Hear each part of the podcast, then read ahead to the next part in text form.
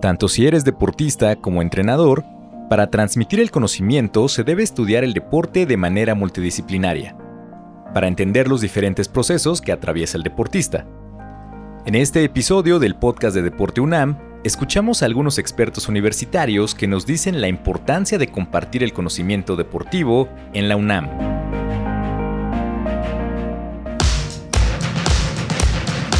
La Dirección General del Deporte Universitario presenta Podcast Deporte UNAM. En este episodio, Compartir el saber deportivo en la UNAM.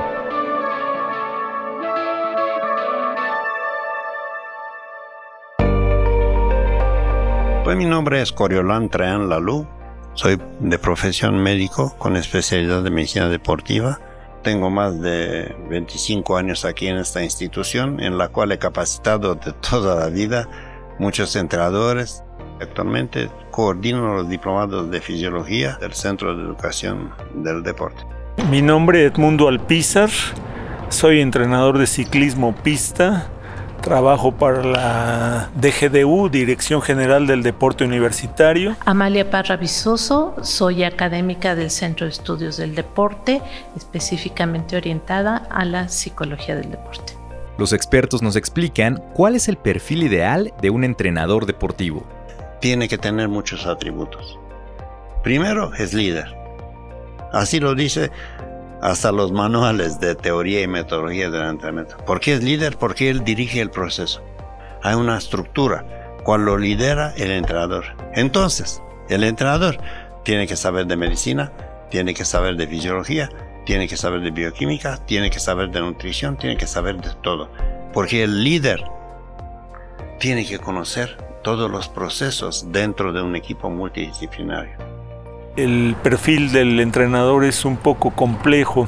Porque no solo debemos de conocer de nuestra área de conocimiento, tenemos que conocer el deporte, haber tenido la experiencia, la vivencia como deportistas. No importa si no fuimos de nivel competitivo, pero el haber vivido el deporte es fundamental para conocer realmente lo que, lo que sucede. Una cosa es el conocimiento teórico que te da la teoría y metodología del entrenamiento deportivo y otra cosa es la experiencia adquirida a través del tiempo.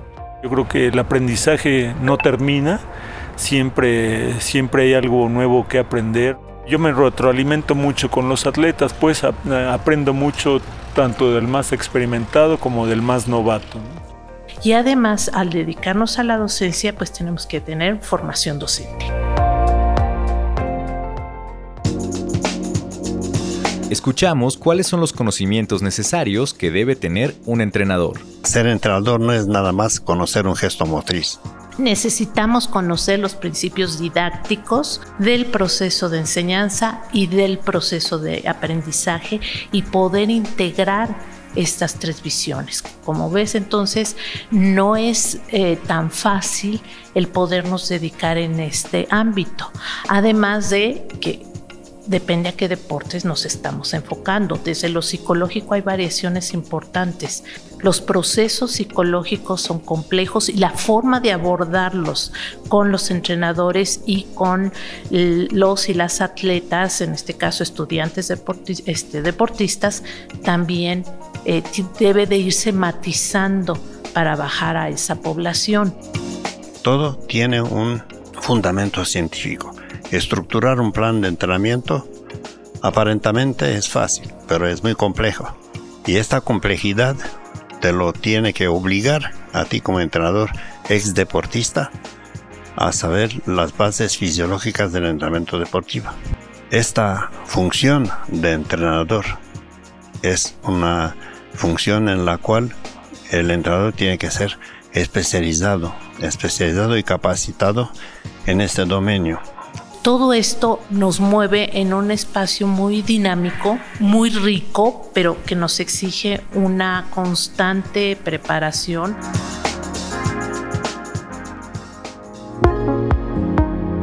Soy Lilian Estrada Bautista, soy la responsable del Centro de Estudios del Deporte de la Dirección General del Deporte Universitario de la UNAM. La maestra Lilian nos habla acerca de los cursos que se imparten en la UNAM para la enseñanza deportiva. En el Centro de Estudios del Deporte ha sido ya de una tradición de aproximadamente 35 años el preparar a los entrenadores deportivos. Eh, lo hacemos a través de, de diferentes actos académicos, desde conferencias, cursos, talleres y diplomados no solamente en el enfoque del entrenamiento deportivo, sino los diplomados van también en el ámbito de la psicología del deporte, tenemos el de fisiología del deporte, adaptaciones metabólicas y también un nuevo diplomado que es el de narración deportiva. La idea es también crecer en todos los ámbitos de las ciencias aplicadas al deporte. Escuchamos la voz del profesor Edmundo Alpizar y del doctor Corolián Trayán Lalú. Yo creo que sí es muy importante que los coaches sí tengamos un poquito más de esta capacitación y pues había que buscarla, por ejemplo el SET o la dirección de planeación hacen, hacen bastantes, la, de GAPA, la de GDU, todos hay, hay varias instancias en la, en la institución que hacen pues cursos de menos de actualización. Y son un orgullo tanto para mí, así de manera personal, como creo yo para la misma institución en donde hemos capacitado entrenadores, no solamente de aquí de la UNAM, sino del Instituto Politécnico Nacional, de los eh, gimnasios más reconocidos de este país. La psicóloga Amalia Parra nos dice que el deporte no solo se practica, también se estudia. Tenemos que eh, seguir trabajando en el sentido de que el deporte no se vea nada más como la ejecución práctica, sino que detrás de esto hay una gran cantidad de, conocimientos desde las diferentes áreas y que es necesario sentarse a estudiar, sentarse a leer, romper un poco con esta idea de que el deporte no se estudia, que el deporte es empírico y que aunque haberlo practicado es más que suficiente. Quizás en un inicio así fue, ahora ya no. Y es una de las intenciones que, hemos perseguido en el centro por muchos años, ¿no? Estamos eh, tratando de sensibilizar a la población de que el deporte se tiene que estudiar. Y se tienen que estudiar procesos científicos y se tienen que eh, reflexionar teorías y se tienen que generar este, visiones metodológicas para aplicarlas en el campo.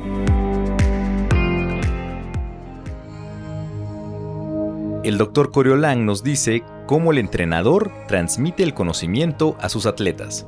El entrenador como tal lo transmite empezando de la sesión de entrenamiento. Una sesión de entrenamiento tiene una parte que se llama introducción. Muchos lo evitan, muchos ni lo toman en cuenta.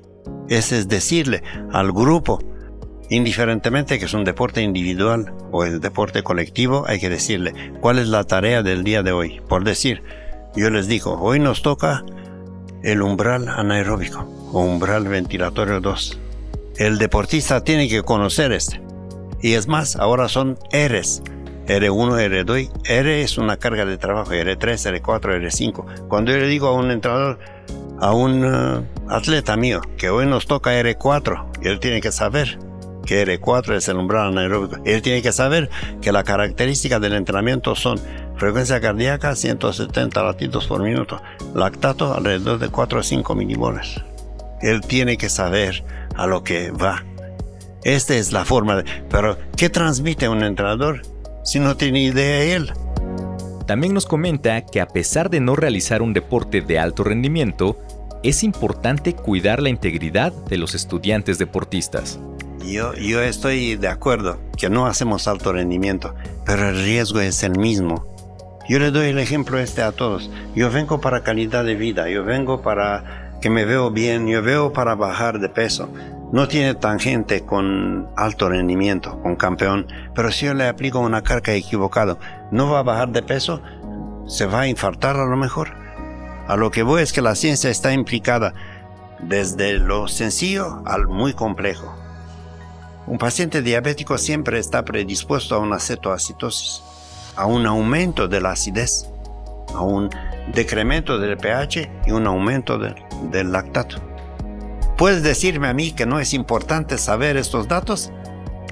Yo no lo hago campeón mundial, pero no lo quiero matar.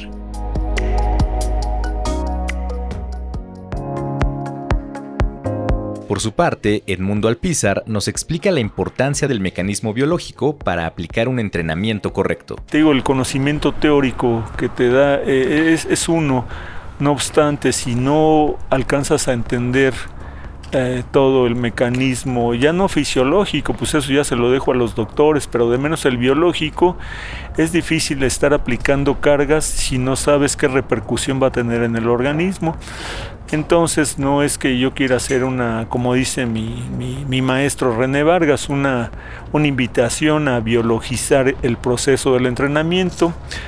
Pero pues si está uno trabajando con, jóvenes, este, no es nada más una, como en el aula, que es una transmisión de conocimiento tal vez teórico, acá yo tengo que ver, que ver eh, diferentes vertientes, tanto de sus posibilidades físicas como sus posibilidades eh, psicológicas, eh, teniendo en cuenta su entorno, ¿no? Su entorno sociocultural.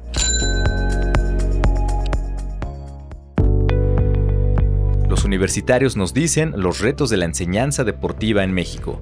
Pues está la situación con algunos, ah, con algunos atletas. Eh, para entenderlos un poquito mejor hay que analizar mucho su entorno, ¿no? Muchos copian algunos métodos extranjeros. No hay que tropicalizar y, sobre todo conocer la idiosincrasia del mexicano para poder incidir. Ah, como te digo, nosotros somos más de apapacho que de una disciplina draconiana. Entonces eh, es un poquito complejo luego como entrenador. Em, eh, estar consciente de todas esas herramientas y luego vienen entrenadores extraordinarios, no obstante uno o dos atletas son los que cristalizan, pues no, es fácil, ah, tal vez ahí falla un poquito el principio de, de progresión. Es un problema nacional porque dependemos de una estructura, de un sistema. El mismo sistema de deporte México es inerte. El sistema de deporte es un sistema abierto o cerrado. Pertenecemos a un sistema. Si el sistema nacional es equivocado, ¿cómo quieres que las otras sistemas son buenas? No puede ser. No puede ser excepción ni la UNAM, ni Politécnico, ni nadie. Porque es normal es normal. Estoy en un sistema que quiero cambiarlo, pero no me deja el sistema grande. ¿Cómo hacemos que el deporte mexicano crezca? Pues hay muchos ingredientes, enormes. Y primera es la resistencia que lo oponen todos. Todos oponen resistencia. No, pues ¿qué viene este a decirme a mí cuando yo lo sé? El doctor Coriolán nos da su opinión para mejorar esta enseñanza deportiva. Se necesita unos directivos firmes, con tendencia hacia la ciencia aplicada al deporte. Y ciencia aplicada al deporte no significa medicina biomecánica, significa también entrenador. Porque ser entrenador es una ciencia aplicada al deporte. Tengo que cambiar los criterios. Pero para cambiar criterios tengo que tener gente para cambiar criterios.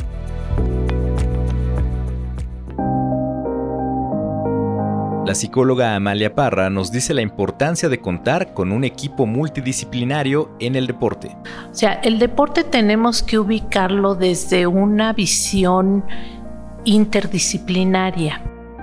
No es únicamente referirnos a aspectos metodológicos o fisiológicos que son los más reconocidos y aceptados. Sabemos que también participa la nutrición, pero también participa la psicología de manera muy importante, la pedagogía, ¿sí? la comprensión sociológica y una serie de aspectos desde las diferentes ciencias que aportan al conocimiento deportivo.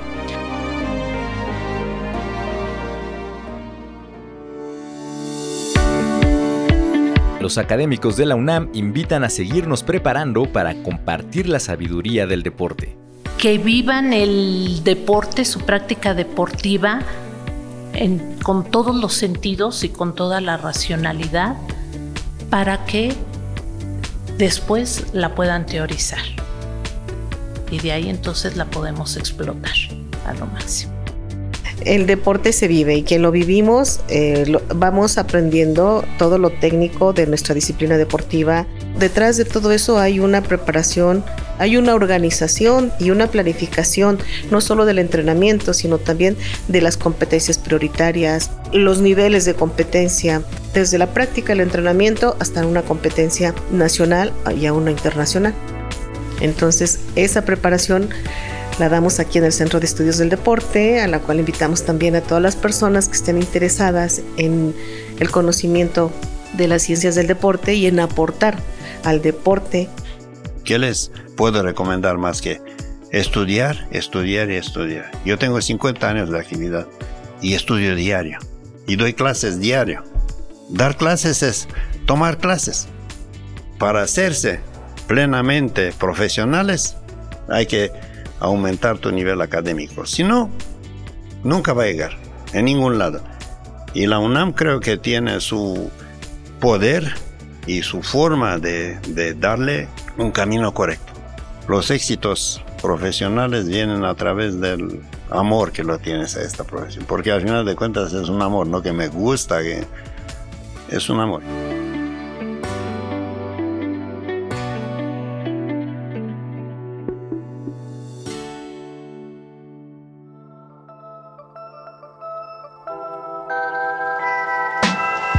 Capacitarte en las ciencias y humanidades del deporte, te invitamos a consultar toda la oferta educativa que Deporte UNAM tiene para ti a través del Centro de Estudios del Deporte.